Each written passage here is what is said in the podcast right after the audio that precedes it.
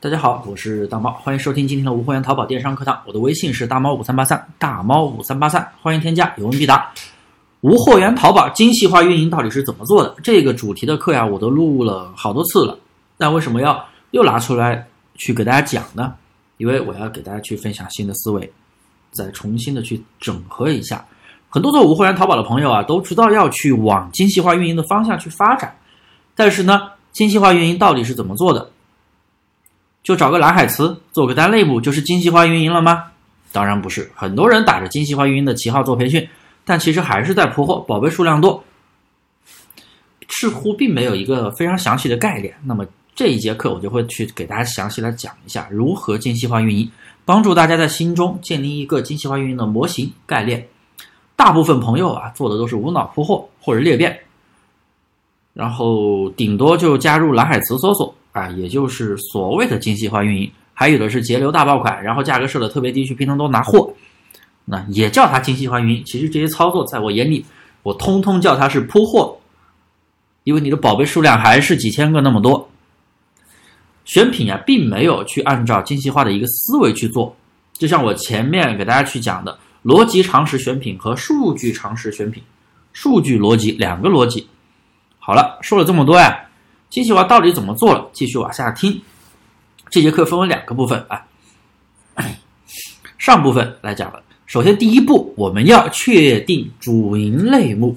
做店铺啊，一定要确定好主营类目，因为影响店铺掌柜信用分的第一条指标就是主营类目占比。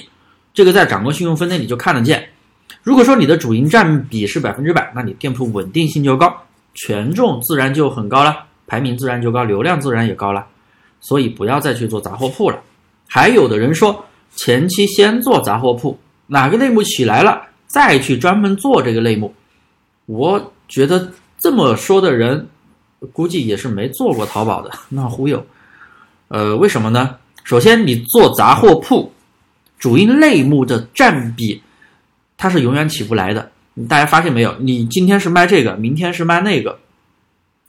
你需要转变会有一点困难，你除非把你的历史卖的那些啊杂七杂八的东西，你全都慢慢删掉了，然后又慢慢的去上你的主营类目，这个周期是非常非常的久，而且你的主营占比要提升也是非常非常慢的，不是说不能做好，但是周期会非常的慢，大家应该也体会到了困难，所以我的建议就是大家前期你不管是你哪怕是你铺货啊。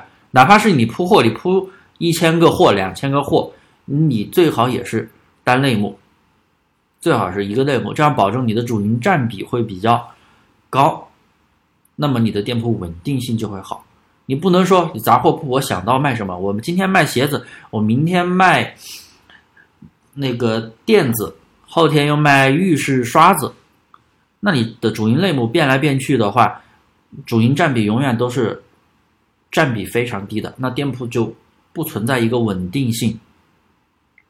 所以啊，我特别建议大家一开始，你不管做什么模式，你铺货裂变也好，还是什么模式都好，你最开始一定要把类目确定好，这样才会有好的店铺稳定性。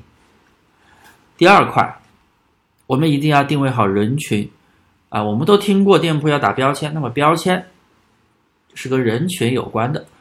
比如你的宝贝受众人群是什么？宝妈，或者说中老年妈妈辈的人，或者是年轻女孩子，还是 office lady 啊，职业女性。因为淘宝系统会给每个买家打标签，你们平时都会去淘宝买东西吧？打开手机淘宝首页推荐的宝贝，是不是你平时会去看的宝贝，或者都是你感兴趣的宝贝？那是因为系统给你啊买家打了标签，然后呢再去通过这个标签。去给你匹配卖家这样的标签，给你匹配相应的东西。也就是说，买家和卖家都是打好了标签的，然后去相互匹配。那么，如果说你的店铺的标签定位好了，那么系统就会按照你店铺的标签去给你匹配相同标签的买家。包括搜索的时候也一样，相同的关键词，不同的人搜出来的排序结果也不一样，因为千人千面嘛，对不对？你平时经常买贵的东西，那你搜出来的肯同样的关键词搜出来肯定都是价格高的。那另外一个人都是便宜买便宜的东西，那么搜出来的肯定都是符合他价位的。那么如何给自己的店铺打标签呢？那我举个例子，比如说你做女鞋，那么打标签呀，就需要从风格、价格去定位。店铺里面卖的都是 PU 材质的，那你的价格相对就便宜一点。如果说你卖的都是真皮材质的，价格就相对贵一点啊，比如说二百到四百，甚至更高。不同的价格段满足不同的人群的需求，这个只是从价格上去打标签。